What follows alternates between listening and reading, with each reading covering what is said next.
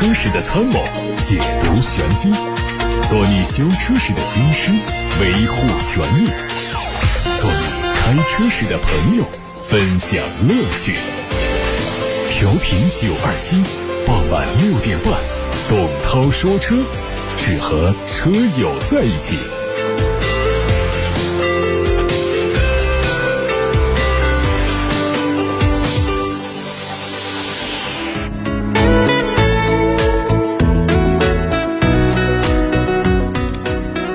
各位，我是董涛，欢迎听我说车。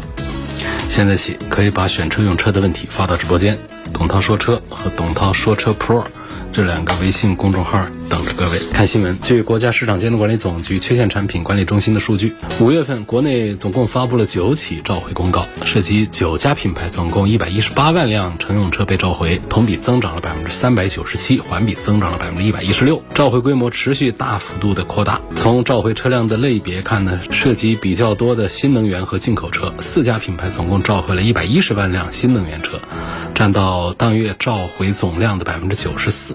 分国别和具体品牌来说，特斯拉有一起涉及到超过一百一十万辆车的召回，成为月度召回数量之最，占到总量的百分之九十三。召回的原因是多因素叠加，可能增加长时间误踩加速踏板的概率。这起召回不仅是二零二一年八月份以来规模最大的单一召回事件，召回的数量甚至接近了今年前四个月的总和。韩系的现代、起亚和吉尼赛斯总共召回了五万四千多辆，占比是百分之四点六。中国品牌是时隔三个月之后再度进榜，奇瑞宣布召回一点六六万辆瑞虎八 Pro，占到总量的百分之一点四。英系的捷豹路虎召回了四千多台进口车，占比百分之零点四。德系的奔驰宝马发布了三起公告，频次比较高，但累计只召回了一千多台进口车，占比只有微弱的百分之零点一。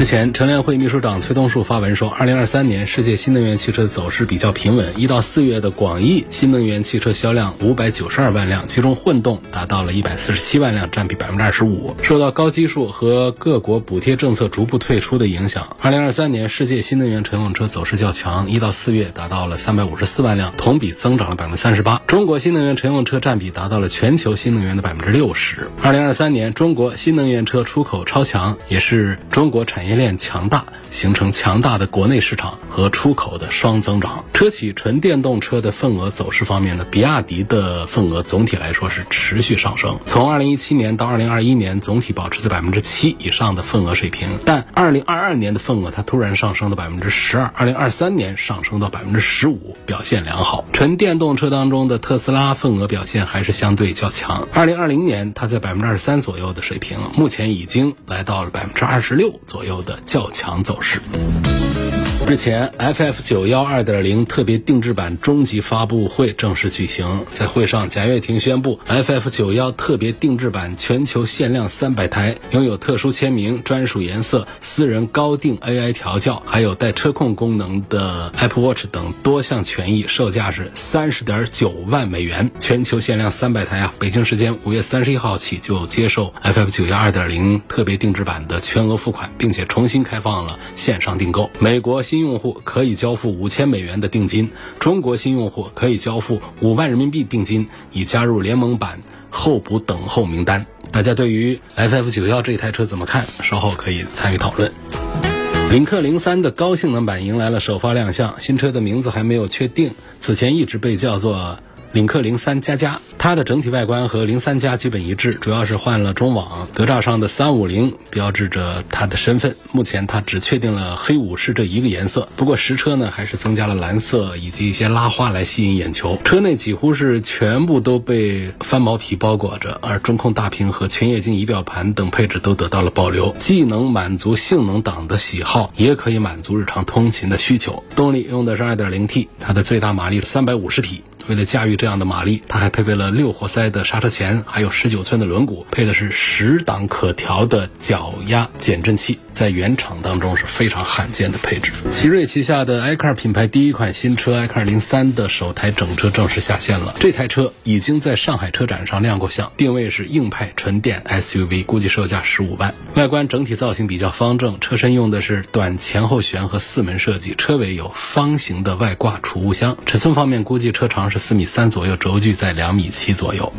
最近汽车营销圈的一个红人文飞被曝因为身体原因从长城汽车离职，将会加盟小米，成为小米汽车新的营销负责人。知情人士透露说，文飞有竞业协议在身，他得休息几个月才能再做决定。此前他在长城汽车的身份是作为欧拉和沙龙品牌的总经理，负责这两个新能源品牌的全面管理。文飞。最为圈人所熟悉的战绩呢，是哈弗 F 系列的营销，以及大火的哈弗大狗车型营销。这两款车都成为年销售过十万辆的爆款。沙龙品牌更是被看作长城汽车对文飞的肯定和更大的考验。只是现如今，沙龙第一款车还没有量产交付，文飞就走人了。至于文飞会不会坐上小米汽车营销负责人的位置，目前还没有得到官方的证实。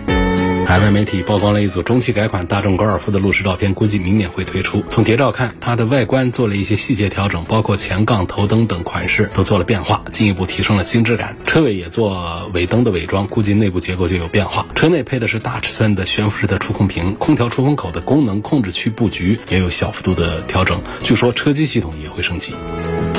在上汽集团和青陶能源。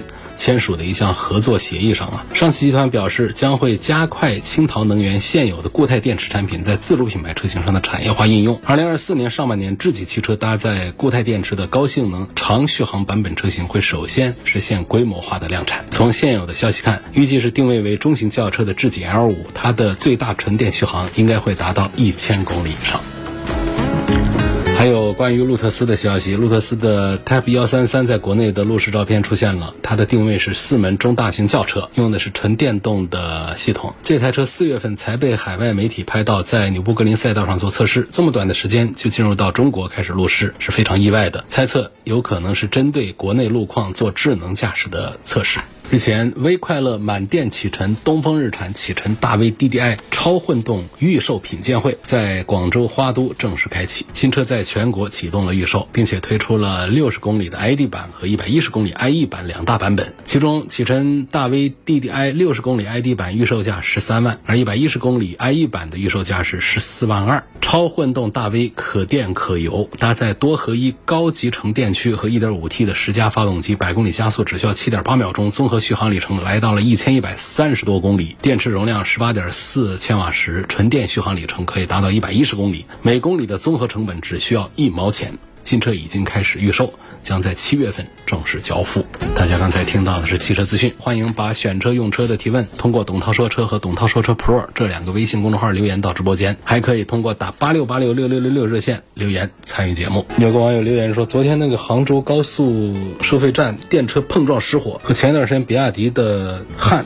高速撞车失火，同样是前方碰撞失火导致死亡，那是不是前面碰撞点容易起火？你怎么看这个问题？电车的电池都在底下，我们的前后排的座椅的底下是最适合放一大块平板电池的车上的位置。它这个电池不像我们家里的家电遥控器，会是两个圆柱形的放到尾端放到哪里？这个汽车的电池啊，它要讲一个平均分配，因为它太重了，电池的密度太高了，它放车头也不是，车头重，放车尾也不行，车头翘，所以它只好放在底下，放到底下，而且还有一点，它就是得尽量的扁平化。这个扁平化的好处是什么呢？让整个车辆的重心尽可能的低，就是尽可能留出足够的离地间隙的前提之下，又让整车的重心低。车的重心一定不是越高越好的啊，车的重心一定是设计师想办法，工程师让它越低越好，越低。车辆越稳当，当然太低的车，比方说我们为什么那些我稍微陡一点车库的停车场的上下坡那超跑都走的小心翼翼呢？就是因为底盘低。那超跑为什么把底盘做那么低呢？就是为了尽可能的让重心降低，能降多低降多低，越低这车辆的高速的弯道的稳定性，包括直线的稳定性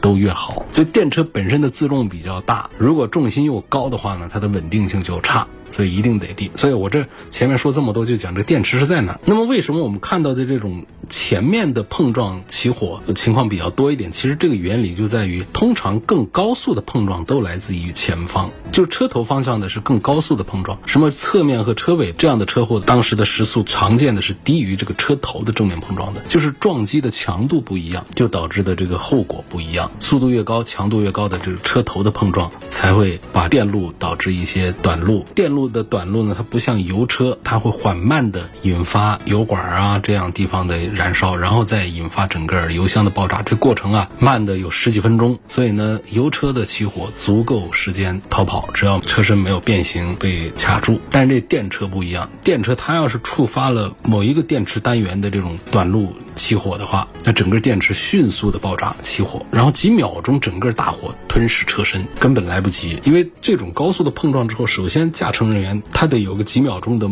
蒙圈，气囊爆开啊，把人撞晕呐，就这几秒钟的时间，那大火足以把整个车身给包围。所以这就出现了这个昨天杭州高速收费站那个，我看车尾啊，照片是个大众的 logo，希望我没有说错，没有侵权啊。我看照片是这样的，当然我可能看的是个假照片，我声明一下，因为这很敏感的事儿。那么这样的碰撞呢，就是导致应该是底下的电池组受到了挤压，车速太高了啊，导致前舱呢，因为电车它的前舱它不像我们还有个发动机给怼一下，它前舱是空空的，所以它更容易溃缩变形，然后影响到底下的电池组，这电池组的爆炸就迅速的就马上起火，车上四个人。一个都没逃，很惨烈的一个事故。这是我回答这位朋友的一个问题，就是为什么前面碰撞点容易起火，侧面的话呢，车子已经发生了在路面上的这种转身呐，或者说翻滚呐，实际上已经化解了它的一些速度上的一些势能，就是实际上分解掉了一些惯性的力，所以它的速度实际上是在下降的。还有车尾的这种追尾的话呢，至少相对速度它都不会太高，就唯独这种车头的正面的怼上去，它的速度很高，对车辆的损伤是。最大的，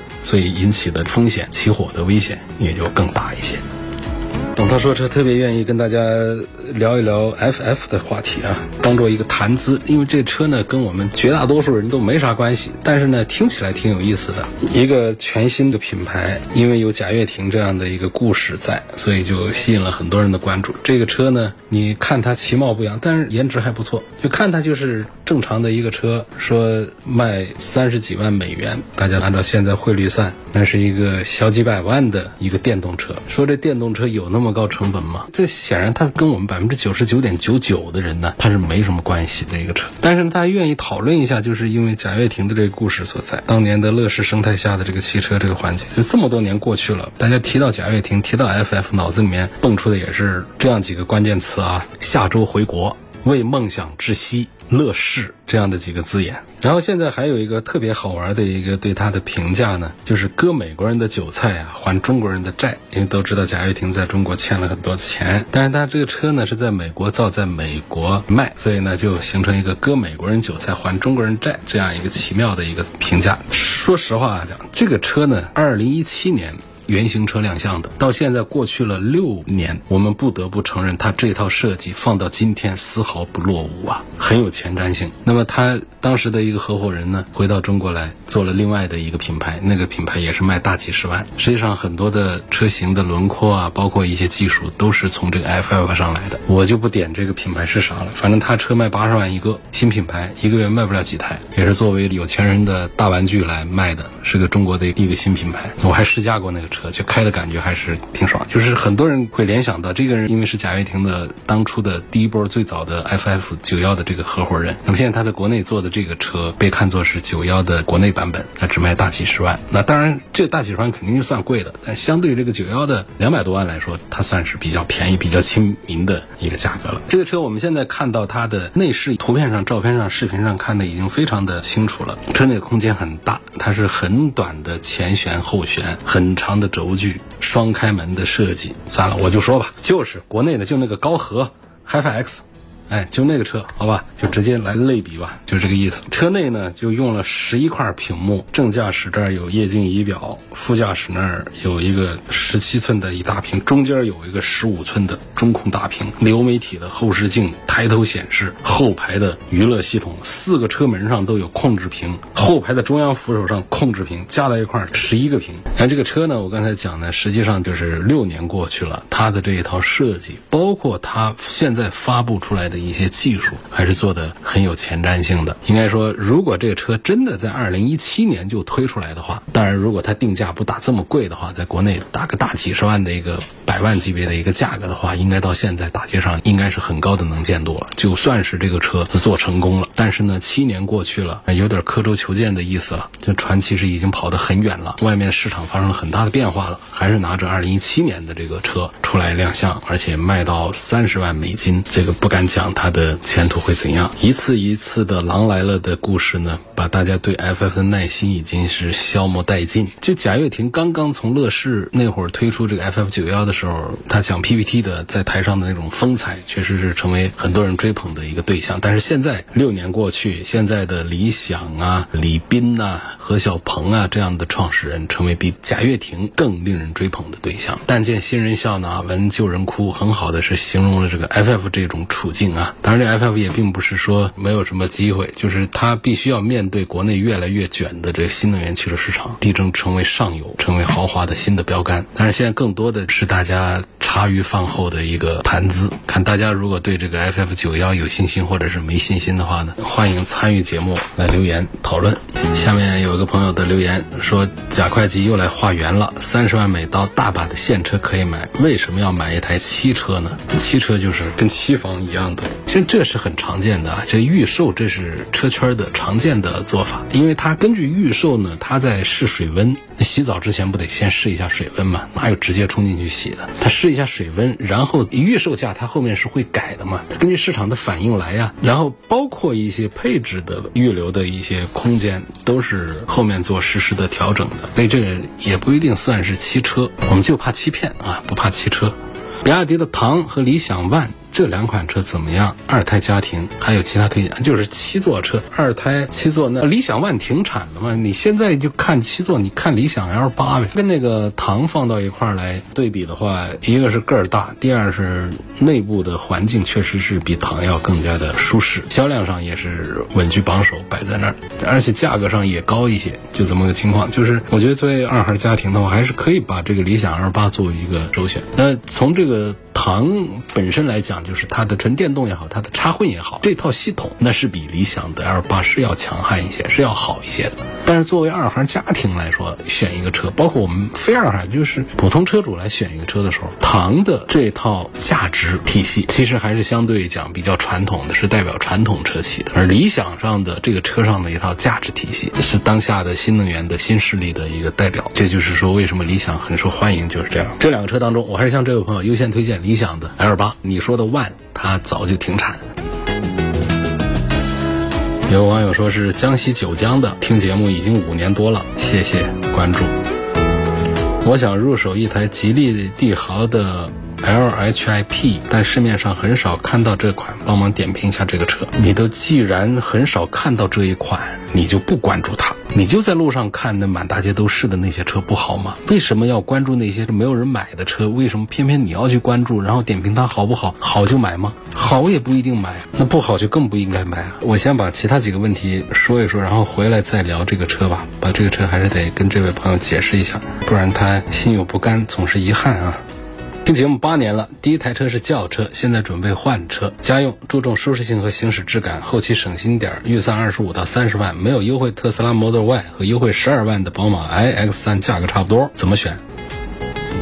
好办，我觉得都可以。Model Y 呢是销量绝对足够大的，保值啊各方面都非常强大的一个纯电动车。甚至于相对于这些卖的比较好的纯电动车品牌来说，有人把奔驰、宝马、奥迪的纯电动车叫做杂牌纯电动车。但是这个带着玩笑的性质在说话，实际上是非常有代表性，就好像显得他们都不专业一样。尤其像宝马的 i3 和 iX3 都是从油改电而来的产品，就处于在鄙视链的底端了。但实际上你接触这个宝马的 i3 和 iX3，你试驾一下，感受一下，我觉得是真的是非常棒的。不管是讲底盘系统啊，还是讲它的续航，那弱的就是车机这一块了，那肯定是没法来跟新势力这些品牌来对比。就开的感觉，其实那种质感，包括观感呐、用料啊、设计啊这方面，就内饰的这种感觉，它是不比这个特斯拉 Model 3、Model Y 差的。所以优惠过后，他们价格都差不多的情况下，处于弱势的宝马的 iX3 呢，也可以提到和这个特斯拉的 Model Y 相提并论的，就是没有办法来做取舍的这么一个地位。其实这个地位是不低的。我觉得更靠谱的就是，或者你完全不想冒着一个就是买卖上的一个选错的这么一个风险的话呢，你就随大流，跟着别人都去考虑这个特斯拉的 Model Y 去。二零一四年的标致五零八开了八万多公里，有小的磕碰，颜色是黑的，还能卖多少钱？这可不值钱啊，贬值特别大，将近十年的车，我估计五万左右吧。好，刚才一个朋友问的吉利的车啊，其实它就原来叫雷神，啊卖不动，卖不动呢就改个名字，把那个雷神两个字儿把它去掉了，吉利帝豪的 LHIP。所以我觉得它卖的不好呢，大家也就不用太多的关注这个车啊。为什么卖的不好？就是说它上市的时候呢，这个叫雷神的家伙啊，HIP 呢呼声还是很高的，一出来还是能卖个几千台。但现在我们在榜单上已经看不到它了，那不行就把雷神两个字儿把它去掉了，叫 LHIP，反正就绕口要死，让人际之间想传播这个车都很。费费劲呢，这不是最主要的，最主要的是什么呢？就是它整个的这个混动系统，它是一个。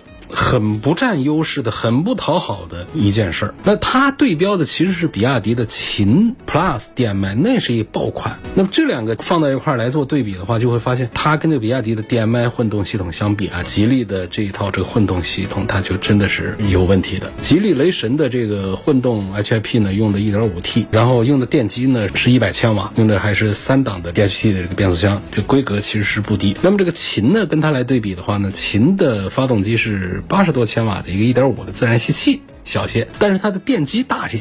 电机是一百四十五千瓦，配的是 eCVT 的变速箱。那这样的一组对比呢，是一个什么样的问题所在呢？就是秦 Plus DM-i 的设计思路是搭配了高功率的电机的。平时大部分情况下，我们主要输出都是靠电机，以电为主。发动机只在一些情况下用来发电，不怎么直接驱动的。只有在高速情况下，它才会并联驱动。所以这就有了电车的优势。我说这个秦 Plus 啊，比亚迪的这个 DM-i，它就有了电车的优势。你日常驾驶，它就像电车一样的安静、平顺、丝滑。帝豪的雷神 HIP 呢，它就刚好反过来，它用一个更强大的 1.5T 发动机，吃力不讨好，就是这样说。就它的电机功率非常小，所以它的主要的动力来源还是靠发动机，这就更像是一台油车。那就算时速低到每小时二十公里，它的发动机也会启动，它完全没有电车的那种平顺，它可能也会产生这个油车换挡时候那种顿挫。所以你既然是个混动车，你又没有混动车的优势，你这个电机是不是就显得多余了呢？那对于消费者来说，我为什么要买一个系统更复杂、成本更高的一个油车呢？所以它就是在混动系统的设计思路上，它这个雷神的混动 HIP 它就输掉了，更像是为混动而做的一个混动。但是混动呢，它是油到电的这么一个过渡，而不是从纯电到油的过渡。所以吉利的雷神的 HIP 它刚好就搞反。事实证明就是这样，秦 Plus DM-i 这个系统动力更强，也更省油。而雷神呢有个维权事件，那标的这个油耗，这根本就不是厂家宣称的三点八升。反正这个这今天时间有限，我们就不展开多说了，就是吃力不讨好吧，这个车车卖不好，所以不推荐买。今天就到这儿，感谢大家收听和参与每天晚上六点半到七点半直播的董涛说车节目。错过收听的，欢迎通过董涛说车的全媒体平台收听往期节目的重播音频。参与更多的互动，可以关注董涛说车在微信公众号、微博、蜻蜓、喜马拉雅、九头鸟车架号、一车号微信小程序、梧桐车话以及抖音等等平台上开设的专栏。